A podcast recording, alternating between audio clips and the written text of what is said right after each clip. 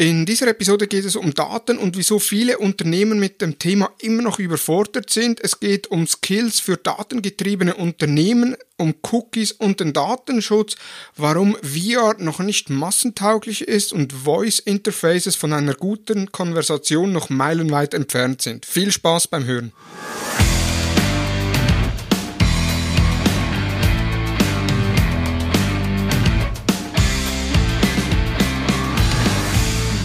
Hallo und herzlich willkommen zur Digital Marketing Upgrade, präsentiert von der Hutter Consult. Mein Name ist Thomas Besmer. In der heutigen Talk-Episode geht es um Daten, Trends und Zukunft im Marketing.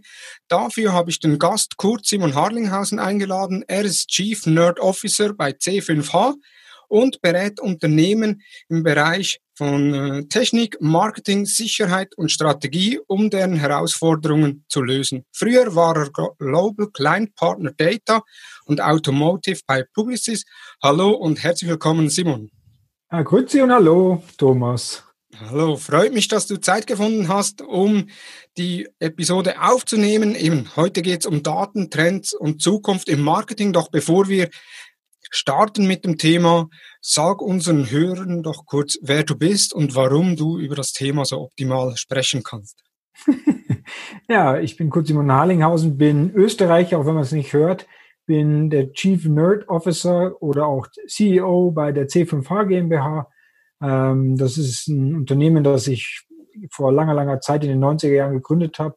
Und zwischendurch habe ich viele andere Unternehmen gegründet, äh, unter anderem auch die ARCOM 360, die ähm, als Social Media Agentur vielleicht den einen oder anderen bekannt ist und habe diese dann bei der Publicis eingebracht und an die Publicis Gruppe verkauft. Bin dann von der Arcom zur Holding, dann zur Digitas, später dann zur Sapient und jetzt bin ich wieder ähm, selbstständig in meiner eigenen Firma. Du hattest mir im Vorgespräch auch gesagt, du warst, ja, ich sage jetzt mal nicht auf einer Silicon Valley Safari, sondern du warst äh, 2011 im Silicon Valley unterwegs, unter anderem auch mit Thomas Hutter, hast dort verschiedene Social Media Anbieter, Social Media Plattformen äh, besucht. Es war aus deiner mit deinen Worten komischen Urlaub, weil das größte, die größten Ausgaben waren für Parkbußen und alles rund ums Auto. ja, es war ein sehr kurise, kur, äh, skurriler Urlaub. Ähm, oder das war eigentlich eine Geschäftsreise in Kombination mit ein paar Tagen Freizeit dran. Ähm, wir sind dahin gereist, um uns aber mit Facebook zu treffen, mit Google, mit den damals bekannten Plattformen YouTube und Path, die man ähm, kaum kannte. Das war ja noch am Anfang.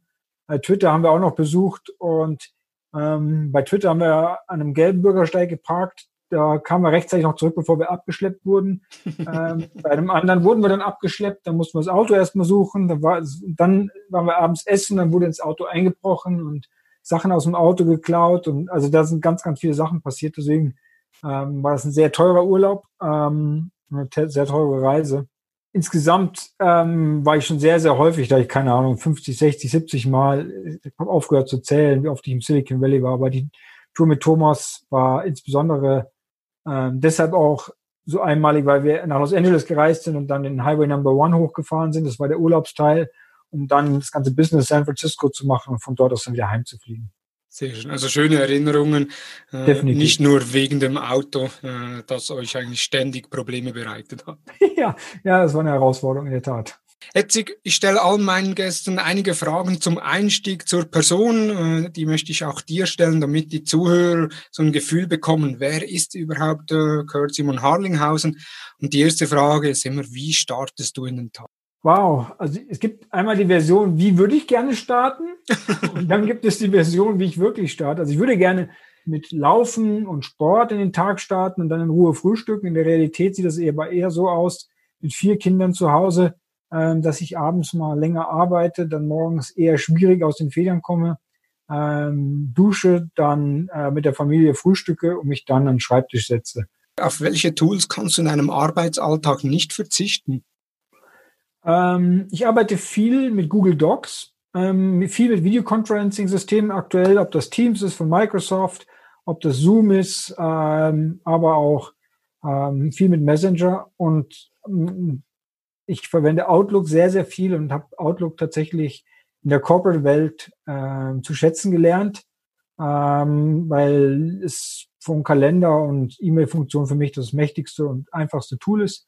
Äh, ich komme mit sehr, sehr gut klar. Und das, ob das Mobile ist oder auf dem Desktop, das funktioniert sehr, sehr gut. Ja. Und das Tool, das keiner so kennt, wahrscheinlich, mit dem ich doch, würde ich mal sagen, die Hälfte meiner Toolzeit verbringe, ist GoodNotes. GoodNotes ist ein Scribble-Tool. Ich schreibe sehr, sehr viel mit per Hand ähm, auf dem iPad.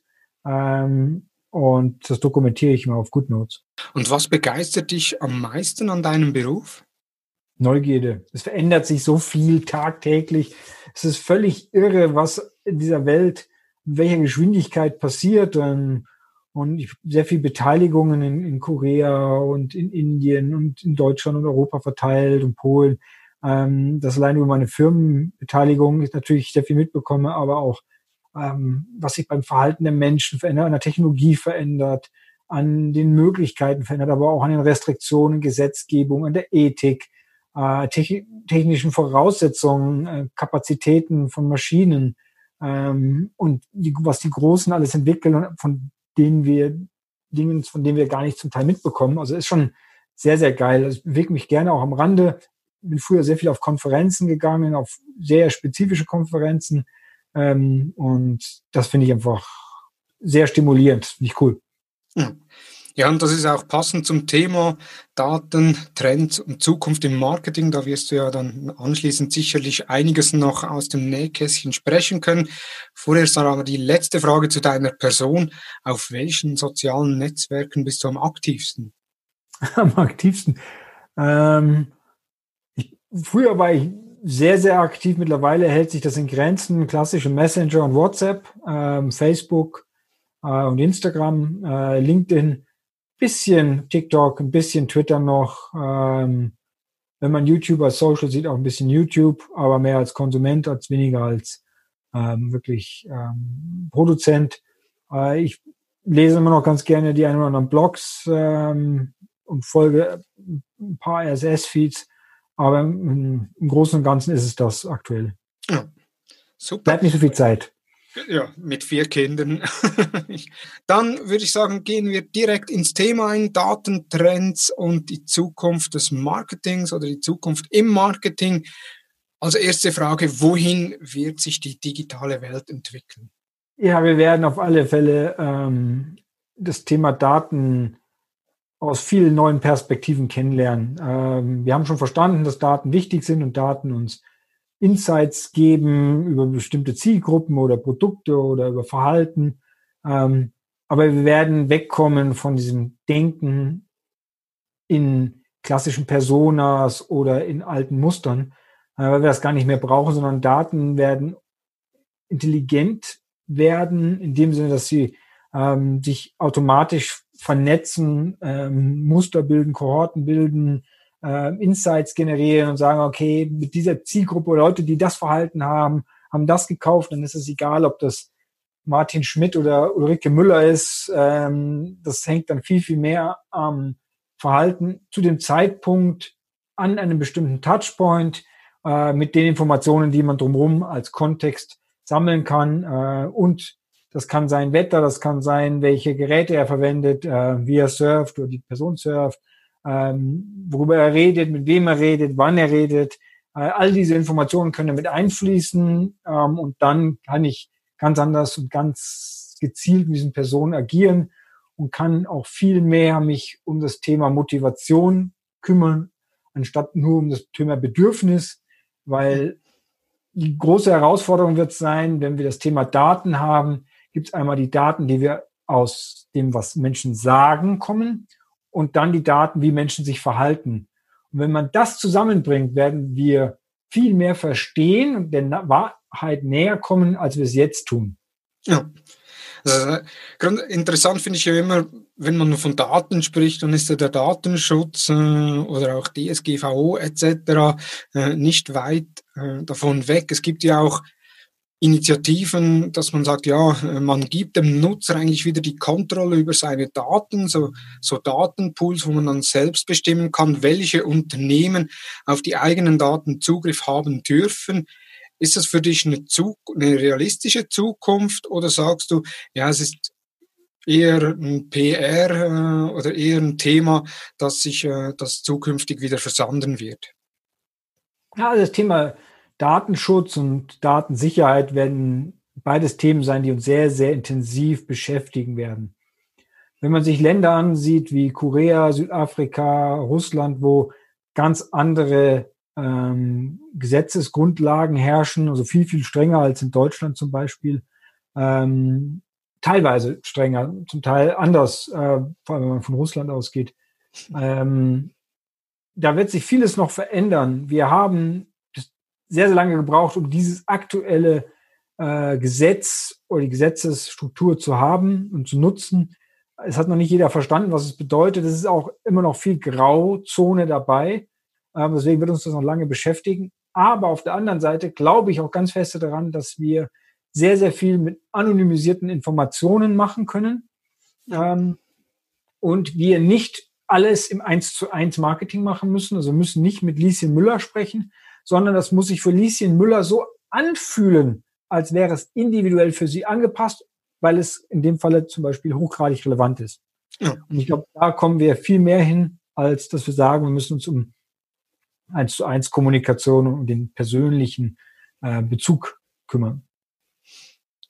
Gut, also wird aus deiner, also wie wird aus deiner Sicht äh, werden wir Nutzer irgendwann mal die Hoheit über unsere Daten haben? Und da sagst du, ja, mit, der, an, mit den äh, Bestimmungen oder mit den Anstrengungen, dass die Daten eh zukünftig anonymisiert werden, ist das hinfällig. Wenn wir die Hoheit über unsere Daten haben wollen, müsste es ja ein Register geben, wo wir überall Spuren und Daten hinterlassen haben. Das wiederum äh, beängstigt ja die Nutzer, weil es dann natürlich einen zentralen Zugriff auf alle Informationen über einen gibt, was die Leute auch nicht haben wollen. Das heißt, es ist, da liegt ja schon die Krux, das Henne-Ei-Problem. Das eine geht nicht ohne das andere, weil ich kann nicht über alle Maßnahmen, Kampagnen, Kanäle, Profile ähm, Buch führen. Da wäre ich ja nur noch am Buchführen ähm, beschäftigt. Allein wenn man auf irgendeine Tageszeitung geht oder auf irgendeinen Social-Kanal geht, wo man überall Datenspuren hinterlässt, das ist kaum nachvollziehbar. Ja. Sehr interessant, danke. Wie wird sich das digitale Marketing entwickeln? In Zukunft, also vor allem auch hinsichtlich ihren Möglichkeiten mit den Daten, äh, vielleicht neue Werbeformen, die wir momentan noch nicht kennen, die aber vielleicht in Entwicklung sind, wenn du da was gehört hast oder gelesen hast. Und auch die Verbindung zwischen Offline zu Online-Daten, also eben Verhaltensdaten auch am POS äh, schlussendlich mit Online-Daten verknüpfen. Wie Fangen wir erstmal an. Also genau, Schritt für Schritt. Schritt für Schritt, genau. Also ähm, was wir sehen werden, ist viel mehr Personalisierung, also granularere Gruppen oder sogar bis hin zu 1 zu 1 Kommunikation, äh, je nach Marketingmaßnahme. Äh, Webseiten können sich individuell anpassen oder natürlich klar das ganze Thema E-Mail-Marketing oder Social. Ähm, aber es macht nicht immer Sinn, immer im 1 zu 1 zu kommunizieren, weil es den, die Atomisierung der Inhalte äh, bedeutet und sehr, sehr aufwendig wird. Ähm, aber wir sehen, was durch Technologien möglich ist dass wir Informationen natürlich individuell anpassen können. Also wenn wir ein Bild haben, haben wir verschiedene Ebenen, die man heute technisch wunderbar äh, aufgrund von Informationen und Insights anpassen kann. Den Hintergrund, wenn man sagt, das ist in Zürich, dann ist man, kriegt man halt äh, einen Hintergrund aus Zürich, äh, mit dem Schweizer Kennzeichen, zum Beispiel bei einer Autowerbung. Ähm, und dann hat man halt ähm, entsprechende Insassen, die eher schweizerisch äh, anmuten. Äh, man kann das Wetter anpassen, man kann das Auto, die Farbe, die Umgebung, sonst was kann man alles heutzutage äh, schon vorrechnen oder halt, ähm, vorbereiten. Da wird es sehr, sehr viel geben, auch von Bausteinen her, von Inhalten her. Ähm, und dann wird man messen, ob das funktioniert oder nicht funktioniert. Also man wird viel mehr ins Testen kommen und daraus dann mehr Vorhersagen machen können, ähm, was für diese Zielgruppen oder die einzelnen Nutzer relevant sein könnte oder ist. Ja da fließen natürlich auch die Informationen mit ein, die wir offline sammeln. Also das heißt, über Heatmaps oder Wi-Fi-Informationen, über Bewegungsprofile, über Sensoren in den Smartphones ähm, können wir sehr, sehr viel über die Offline-Aktivitäten der einzelnen Nutzer sagen. Wir haben oft genug gehört, dass Plattformen wie Facebook und Google die Möglichkeiten der Telefone komplett ausnutzen. Das heißt, die ganzen Sensoren in den Telefonen, das, die Mikrofone, Lautsprecher, ähm, alles Mögliche äh, mittrackt und damit natürlich ein sehr, sehr genaues Bild über die Nutzer zeichnen kann. Und davon gehe ich auch von aus. Ähm, und das wird mehr und mehr kommen und die Nutzer werden es mehr und mehr normal finden und damit dann die Möglichkeiten auch für diese Plattformen ähm, erweitern lassen. Frage zwischendurch jetzt, du sagst, eben die Sensoren aus den äh, Smartphones nutzen, ist so eine Frage, die immer wieder kommt. Äh, hört Facebook und Google mit, wenn wir äh, ein Gespräch führen oder wenn wir das Smartphone auf dem Tisch haben? Äh, was ist da deine Meinung?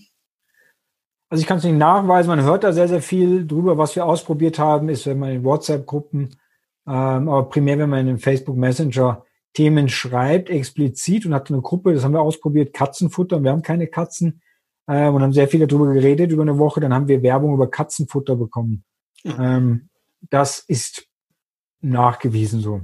Ähm, das ist in den USA wesentlich stärker ausgeprägt, als es bei uns zum Beispiel in Zentraleuropa aktuell ist. Aber ähm, das passiert definitiv.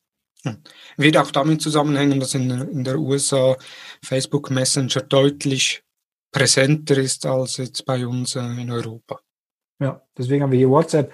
Und WhatsApp ist, glaube ich, äh, es kann es nicht nachweisen, aber ähm, läuft ja als eigene Plattform und wird zwar nach und nach integriert, aber inwieweit das schon ähm, Einfluss nimmt auf die Strukturen in, in den Werbeplattformen äh, bei Facebook und Co., kann ich nicht sagen. Ja. Aber ich denke schon. Okay. Nochmals auf Daten, eben Daten, auch im Marketing sind Daten Gold wert. Und um Daten erheben zu können, gibt es also äh, die Cookies, die auf unseren Geräten gespeichert werden. Verschiedene Anbieter, wie beispielsweise Apple, hatten Third-Party-Cookies den Kampf angesagt. Google Chrome hat angekündigt, die äh, Single-Site-Cookies äh, einzuschränken. Äh, wie wird sich das weiterentwickeln und gibt es da Alternativen? Ja, klar. Also das Thema Cookie lebt sehr, sehr lange und wird auch sehr lange schon totgesagt. Ähm, aber es gibt viele Bestrebungen, gerade im Bereich der Affiliates ähm, und auch der großen Plattformen cookie-less zu werden. Ähm, und es, man hinterlässt so viele Spuren, die man auch abfragen kann, ob man irgendwelche Schriften installiert hat oder ob man irgendwelche Zertifikate installiert hat oder was der Referrer ist oder, oder, oder. Also das, das lässt sich schon vieles über einen Nutzer herausbringen ohne Cookie-Informationen. Der Cookie ist bequem, da kann man vieles drin speichern. Ähm, äh, der verfällt irgendwann, ähm, aber es gibt schon sehr viele Möglichkeiten, das anders zu gestalten.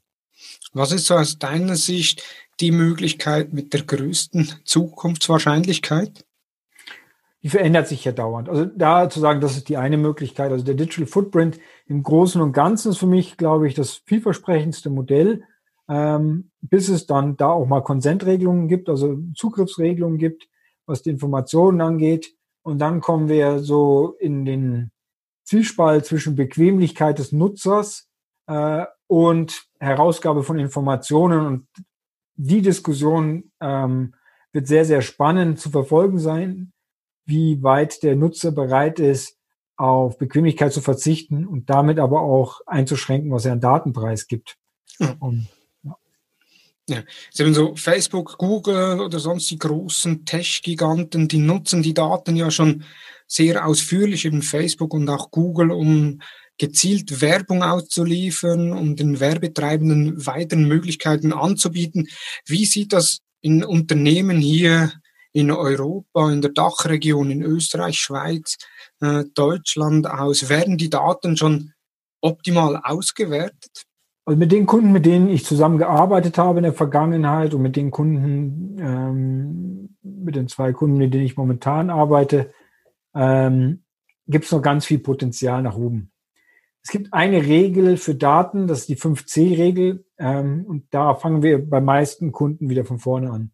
5C heißt, Daten müssen komplett, also complete sein, konsistent, korrekt. Also sie müssen irgendwie verifiziert werden, dass es auch wirklich die richtige Telefonnummer, die richtige E-Mail, der richtige Name ist, die richtige Adresse.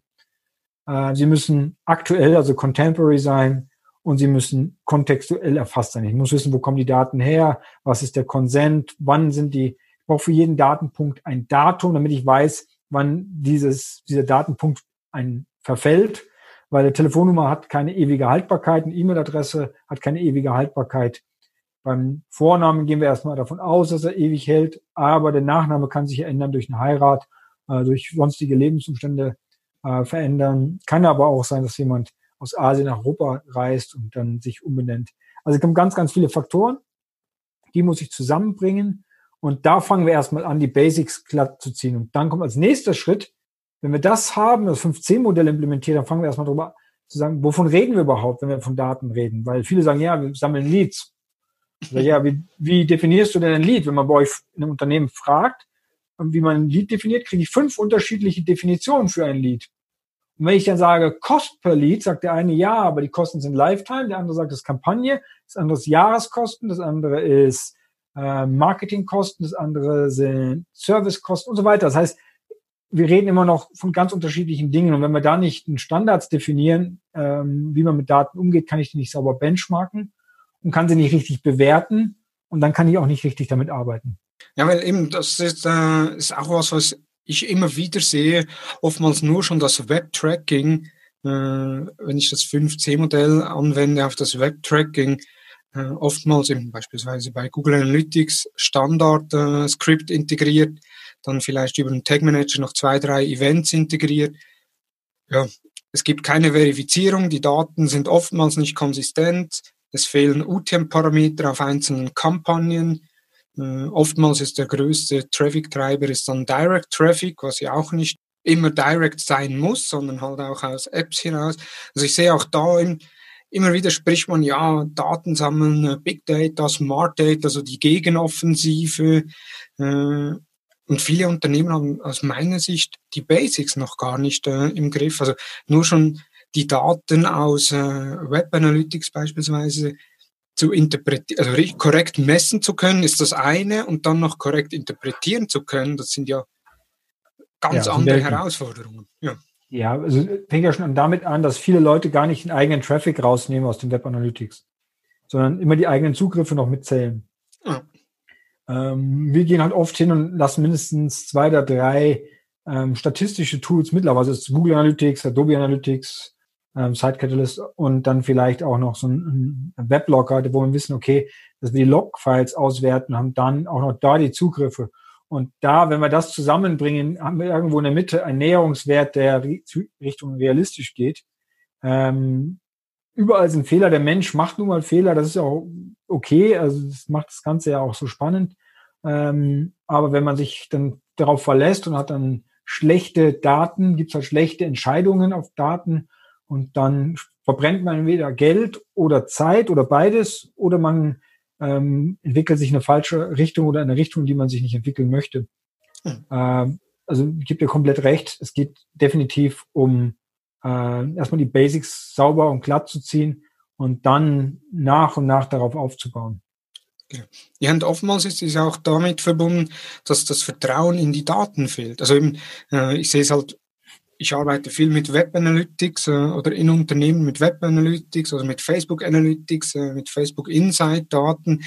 Äh, nur schon das Vertrauen in die Daten, oftmals in die eigenen Website Daten, ist im Unternehmen gar nicht da, weil eben in der Vergangenheit äh, konnten sie viele Fragen nicht richtig beantworten oder falsch beantworten, weil halt einfach, sag ich mal, Basisscript von Google Analytics integrieren heißt noch nicht, dass ich Webtracking mache.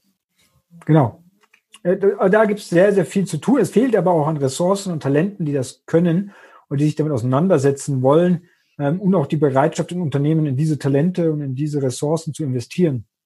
Ähm, weil der Business Case nicht sofort im Detail ähm, verstanden ist, aber der, ich, wenn man sich ein bisschen damit auseinandersetzt, wird man relativ schnell verstehen, dass das, was man da an Informationen rausziehen kann, dass das einem Unternehmen so viel hilft, sich weiterzuentwickeln ins Positive, vom Wachstum her, vom Lernen her, von Inhausen, von Insights, ähm, auch wenn man mit Partnern zusammenarbeitet. Es ist natürlich, dass da ein, eine, sag ich mal, zum Teil eine Bereinigung der Daten erfolgt oder dass Dinge vergessen werden. Also von daher muss man in-house diese Ressourcen haben. Ja, jetzt eben Talente fehlt es äh, oder es fehlt an Talenten auf dem Markt. Jetzt, wenn ich intern mich umschauen möchte und eine Person rekrutieren oder bestimmen möchte, die das, das Thema intern angeht, was für Skills müsste so eine Person aufweisen, um die Datenkompetenz eines Unternehmens voranzutreiben? Wow, die Diskussion haben wir oft. Ähm, ich würde sagen, aus Mangel an ähm, qualifizierten Personal oder an Budget für qualifiziertes Personal ähm, wäre es schon gut, wenn man Leute hat, die die richtige Passion für das Thema Daten haben, die ein wenig Erfahrung gesammelt haben mit Google Analytics, die auch mathematisch jetzt eine gewisse Vorbildung haben oder ein Interesse haben oder ein Talent dafür haben, die ähm, das, den Markt kennen und verstehen und die, gewisse Neugier haben, die richtigen Fragen zu stellen, um ähm, dafür Lösungen aus der Datenwelt zu generieren.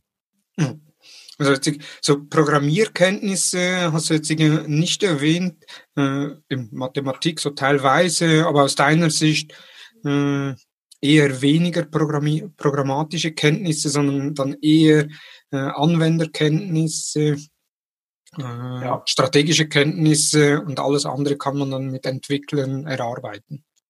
Genau, also es gibt ja verschiedene Berufe im Datenumfeld. Ich habe die Analysten, die fragen, wie man an die Daten herangeht, was man rausholen kann. Die analysieren das. Sie stellen die Fragen, um das meiste aus den Daten rauszukitzeln. Ja. Dann habe ich die Strategen, die sagen, welche Daten möchte ich gern zusammenbringen, wo möchte ich denn am Ende rauskommen, was möchte ich mit den Daten erzielen. Dann habe ich die Data Engineers, die dafür sorgen, dass die Daten so strukturiert sind oder Zugriff äh, man auf die Daten hat, dass äh, man auch die Insights generieren kann oder dass die Datenquellen auch entsprechend angebunden sind. Und dann habe ich solche Leute wie den Data Steward, der dafür acht, darauf achtet, dass das alles compliant ist, dass die Governance und Policies in place sind, dass ähm, die Daten die richtige Qualität haben, dass nicht jeder darauf zugreifen kann oder die Daten verunreinigt und solche Sachen. Also das sind so verschiedene Jobs, die ich im Unternehmen habe und dann habe ich natürlich die ganzen Kampagnenmanager da drauf, die mit den Daten hinterher arbeiten und Richtung Kunden agieren. Ja. Ähm, das sind so die wichtigsten Jobs, die man heutzutage im Datenumfeld hat. Ja, dort sehe ich jetzt schlussendlich auch das Problem, weil ein Unternehmen, nicht jedes Unternehmen kann sich äh, fünf Personen leisten, die sich äh, dem Thema Daten annehmen, sondern oftmals ist man da in einer, Twitter-Position, dass man im Marketing ist und noch die Daten äh, Obhut hat, äh, CRM-Beauftragter, Data Warehouse-Beauftragter oder was auch ist, was auch immer ist. Ist das zielführend oder sagst du, ja, es gibt eine Mindestanforderung, an, an Unternehmen, die die Datenkompetenz nachhaltig ausbauen wollen? Also tendenziell sage ich mal so, ähm, man anfängt, sollte man mit einem Datenanalysten anfangen, der in der Lage ist, die richtigen Fragen zu stellen und die richtigen Insights daraus zu generieren. Ähm, ich kann mir aus, über einen Partner, über eine Agentur oder über eine Beratung das strategische Gerüst aufbauen lassen und daraus dann mit dem Analysten weiterarbeiten. Diese entwick entsprechenden Entwicklungen kann man auch äh, outsourcen. Ähm, aber alles, was so Richtung Analyse und äh, Insights angeht, das sollte im Haus bleiben. Damit sollte man auf alle Fälle anfangen. Ja. Du warst äh, schon mehrmals im Silicon Valley, im, auch unter anderem mit Thomas Hutter bei Facebook, Google und Co. Jetzt jährlich kommen ja Stimmen auf, dass Facebook tot ist, dass Facebook an Nutzen, an Attraktivität verliert. Wie wird sich Facebook deiner Meinung nach entwickeln? Also Facebook, ich sage jetzt mal, man muss ja immer Facebook die Plattform oder Facebook als Unternehmen. Ich sage jetzt, gehen wir zuerst auf Facebook die Plattform ein. Ja, ähm, also die Plattform wird sich weiterentwickeln. Ähm, es wird natürlich für bestimmte Zielgruppen uninteressant sein, jetzt noch auf Facebook zu gehen. Das meint, damit spreche ich gerade die Jüngeren an, die durch den Zukauf von Instagram auch in dem Facebook-Universum sind, aber als Plattform ähm, werden sie es kaum nutzen, äh, primär vielleicht, weil ihre Eltern da sind oder weil sie bestimmte Informationen haben wollen, aber sie sind eher Konsument, als dass sie wirklich was ähm, partizipieren.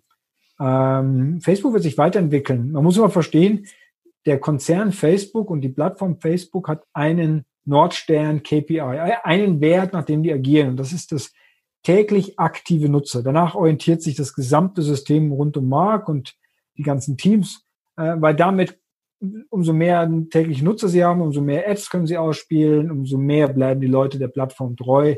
Sie zeigen, dass die Maßnahmen äh, funktionieren ähm, und das ist sehr, sehr smart ausgewählt. Und dann muss man sich einfach das Universum angucken. Wir haben Facebook für eine bestimmte Zielgruppe, wir haben Instagram für eine bestimmte Zielgruppe, wir haben Messenger für eine bestimmte Zielgruppe und wir haben WhatsApp für eine bestimmte Zielgruppe. Ähm, dazu kommen dann Produkte wie Oculus ähm, im ganzen VR-Bereich. Wir haben das ganze Thema Internetzugang, äh, das Internetprojekt.org. Äh, wir haben verschiedene ähm, Funktionen, äh, Facebook Business zum Beispiel und, und, und. Also Facebook ist sehr, sehr breit aufgestellt, auch ähm, was Patente angeht, Technologien angeht. Ähm, ich kann mir momentan nicht vorstellen, dass das von heute auf morgen abrupt enden wird oder dass es auslaufen wird. Ähm, dafür sind sie selber zu sehr ähm, bestrebt und fokussiert auf dem Thema täglich aktive Nutzer zu behalten. Ähm, ob das Videos Thematik ist, die sie jetzt haben, ähm, ob das das Story-Thema ist, ähm, ob das das ganze Gaming-Thema ist. Also sie bauen dieses Universum noch immer weiter aus und halten die Leute drin. Jetzt du hast gesagt, im ganzen Facebook-Universum beispielsweise auch Oculus, also VR-Technologie, die VR-Brille, äh, Oculus Go wurde vor drei, vier Jahren, vor drei Jahren gelauncht. Äh, Oculus Quest äh, wurde Ende letztes Jahr gelauncht. Wie wird sich das Thema VR weiterentwickeln? Da gab es ja vor drei, vier Jahren hieß es ja, das wird die Zukunft sein. Äh, man wird sich äh, mit VR auseinandersetzen müssen. Die Konsumenten werden mit VR äh, leben, arbeiten, wie auch immer. Zwischenzeitlich, ich habe selbst eine VR-Brille. Ich verbringe rund etwa vier Stunden mit der VR-Brille pro Woche äh, einfach mal um Netflix zu schauen, weil ich dann ein zusätzliches Gerät habe, weil ich selbst äh, 360 Grad Videos aufnehme oder einfach mal halt neue Apps auszuprobieren. Äh, wie siehst du das? Wie wird sich das Thema VR weiterentwickeln oder wird es irgendwann mal im Massenmarkt ankommen? Ich, ja, also ich gehe davon aus, dass es im Massenmarkt ankommen wird, wenn genügend ähm, Inhalte da sind oder Funktionen da sind, die im Massenmarkt auch ähm, als Mehrwert wahrgenommen werden. Ich denke mal, primär wird das sein im Bereich Gaming. Ähm, da werden wir sehr, sehr viel in VR erleben, weil die Qualität mittlerweile extrem gut geworden ist und den Leuten auch nicht mehr schlecht wird, ähm, äh, weil man auch die, die Ängste ablegt und die ganzen Devices wesentlich schlanker und leichter werden und man nicht mehr so einen Holzklotz vorm Kopf hat, sondern ähm, schon ein relativ angenehmes Gefühl. Ob ich das dann drei, vier, fünf oder sechs Stunden mache, glaube ich eher in den nächsten zwei, drei Jahren nicht. Aber es wird mehr und mehr werden und die Generationen werden da reinkommen und irgendwann wird eine Generation das adaptieren für sich und dann wird das auch massentauglich werden. Ähm, aber es dauert noch ein bisschen. Okay. Sehr gut. Du hast gesagt, eben äh, die jüngere Zielgruppe eher auch auf TikTok unterwegs. Du selbst äh, hast bei, der, bei den sozialen Netzwer Netzwer Netzwerken auch gesagt, dass du auf TikTok unterwegs bist. TikTok selbst verzeichnet jetzt schon mehr als eine Milliarde Nutzer. Wie wird sich TikTok deiner Meinung nach weiterentwickeln? Ähm, das ist eine sehr gute Frage. Man muss ja verstehen, wo es herkommt. Das war ja ähm, vorher ein Kanal, der ähm, von chinesischen Unternehmen gekauft wurde. Und das ist natürlich ähm, für sehr stark von der jüngeren Zielgruppe ausgelegt, also sozusagen der Nachfolger von Instagram äh, und Snapchat. Ähm, ich sehe dort, es ist ein guter Unterhaltungskanal, aber es ist kein klassischer Kommunikationskanal. Es ist mehr so ein ähm, zur Schau stellen oder sich vorstellen oder äh, miteinander interagieren Kanal im Bereich Musik oder irgendwelche Challenges oder aber es ist so eine Mischung aus Gamification und Unterhaltung. Ja. Und das sieht man auch sehr, sehr viel auf Facebook mittlerweile. Das heißt, Facebook ist doch nicht hinten dran, sondern Facebook ist auch ein Kanal, ähm, der TikTok verlängert. Okay. Ähm, also ich glaube schon, dass sich das weiterentwickelt. Ähm, und auch wesentlich erfolgreicher sein wird, als es bei Snaps ist. Ähm, aber äh, ich, für uns Ältere, sage ich mal, also alle, die über 45 sind, ähm, ist es nett zu beobachten, aber ich werde nicht der aktivste Nutzer werden. Da fehlt mir einfach die Zeit dazu, die die jungen Leute noch haben. Genau. Jetzt, ich war mal, ich war kürzlich an einem Vortrag in Zürich äh, von einer Agentur, die auch den chinesischen Markt betreut. TikTok äh, ist ja eben äh, in China gibt's Douyin äh, eigentlich die, das äh, Pendant zu TikTok, einfach für den chinesischen Markt mit den, mit den entsprechenden Zensuren. Und dort ist beispielsweise schon der ganze News-Bereich ja enorm. Also man äh, Unternehmen, äh, aber auch Newsportale äh, posten dort ihre News, Fußballspiele etc. Äh, das sieht man ja jetzt bei TikTok eigentlich noch nicht. Die Tagesschau äh, hat schon erste Versuche ja. gemacht, aber eher so auf unterhaltsame, humoristische Art und weniger auf die Newsvermittlung. Ja, es liegt mehr daran, einmal, wir haben das Lizenzthema, gerade was so Sportevents angeht. Ähm, da sind wir ein bisschen, ähm, weil wir mehrere Jahre Lizenzverträge haben, die kann man nicht so einfach ergänzen. Äh, sind oftmals auch für bestimmte Bereiche exklusiv. Ähm, das zweite ist, ähm, man sieht da noch nicht so eine Wirtschaftlichkeit drin in dem Kanal, um das so richtig zu vermarkten, weil Werbeformate fehlen und so weiter. Ob Facebook von TikTok überholt wird, ist eine gute Frage, ja. Ähm, ich glaube tatsächlich nicht in den nächsten zehn Jahren. Aber was danach ist, ist äh, eine Glaskugel, in die ich nicht gucken kann. Also fünf Jahre vorher zu sagen, ist schon ähm, wahrsagerisch und noch länger sowieso. Also von daher nicht in absehbarer Zeit. Jetzt, du bist ja selbst auch äh, Investor beziehungsweise in verschiedenen Unternehmen beteiligt. Ist es reali oder siehst du eine realistische Möglichkeit, dass Facebook TikTok mal übernehmen wird? Oder wird Facebook ähnlich wie bei Snapchat einfach die Funktionen kopieren? Sie hätten es ja schon tun können. Ähm, ich glaube, dass sie es eher kopieren würden ähm, oder das Beste da rausholen, damit die Nutzer bei Facebook bleiben. Ähm, es würde sehr, sehr teuer werden, weil ähm, natürlich die Verhältnisse mittlerweile ähm, von Anzahl der Nutzer schon sehr, sehr hoch ist. Und wenn man sagt, man würde mal 20 bis 25 Dollar Lifetime Wert eines Nutzers rechnen, bei einer Milliarde Nutzer wären wir schon bei 25 Milliarden Dollar, die man dafür bezahlen müsste. Ähm, also das ist schon auch für Facebook ein ordentlicher Preis, den man refinanzieren müsste. Weil man hat ja sehr viele Überschneidungen. Genau, wir haben vor allem ja auch äh, ByteDance, Betreiber von TikTok und Douyin in China, ist ja ein Startup, das momentan auf 75 Milliarden bewertet wird. Also nur schon, wenn man ByteDance kaufen möchte, müsste man da tief in die Taschen greifen. Sehr tief, ja. Jetzt gibt es soziale Netzwerke, die aktuell in der breiten Masse noch nicht so bekannt sind, aber unter Umständen bald eine tragende Rolle spielen können? Wow, das ist eine gute Frage. Ähm, das kann durchaus sein, ja, ist mir aber nicht bekannt. Also es gibt ganz viel so in, in Ländern wie China oder Korea, also Kakao ist ein faszinierendes Ökosystem. Ähm, es gibt in, in, Brasilien und Südafrika so lokale äh, Netzwerke, aber es ist keins, was so in dieser Dimension jetzt absehbar kommt. Ja. Ähm, also von daher nischenmäßig bestimmt, aber in der Masse glaube ich nicht. Gut. Ich selbst bin ja Digital Marketer und äh, von daher auch meine Schlussfrage oder eine der letzten Fragen. Wenn du eine Werbeform erfinden könntest, ohne dabei auf Datenschutz und technische Möglichkeiten Rücksicht nehmen zu müssen, wie würde diese Werbeform funktionieren?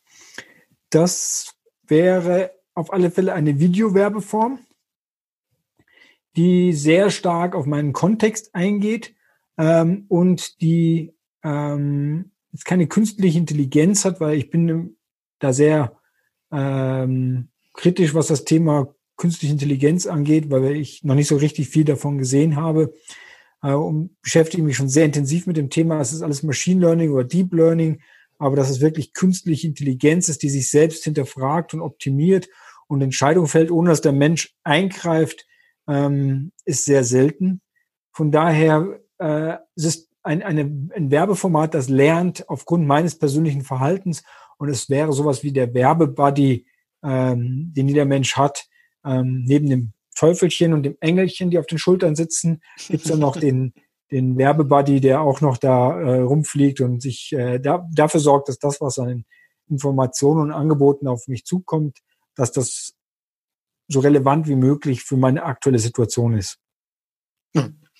Jetzt äh, in deiner Antwort hast du äh, künstliche Intelligenz äh, aufgeführt. Da kommt mir direkt auch das Stichwort äh, Voice äh, Interface in den Sinn. Wie siehst du dort die Entwicklung, was äh, Google Home, Amazon etc. betrifft? Ja, die lernen sehr schnell und sehr viel dazu, aber wir sind noch weit, weit weg von menschlichem Verhalten.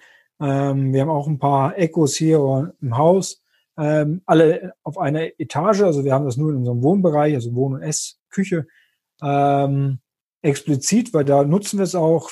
Aber es ist jetzt, die Antworten, wenn wir was fragen, sind noch sehr, sehr trivial und ähm, der Mehrwert ist noch überaus äh, überschaulich. Von daher, ähm, ich finde das NLP, also Natural Language Processing, ist sehr, sehr gut geworden das Erkennen von Sprachen. Ich nutze auch eine App für äh, Meetings ab und zu, die heißt Drind, die macht automatisch Manuskripte von Meetings.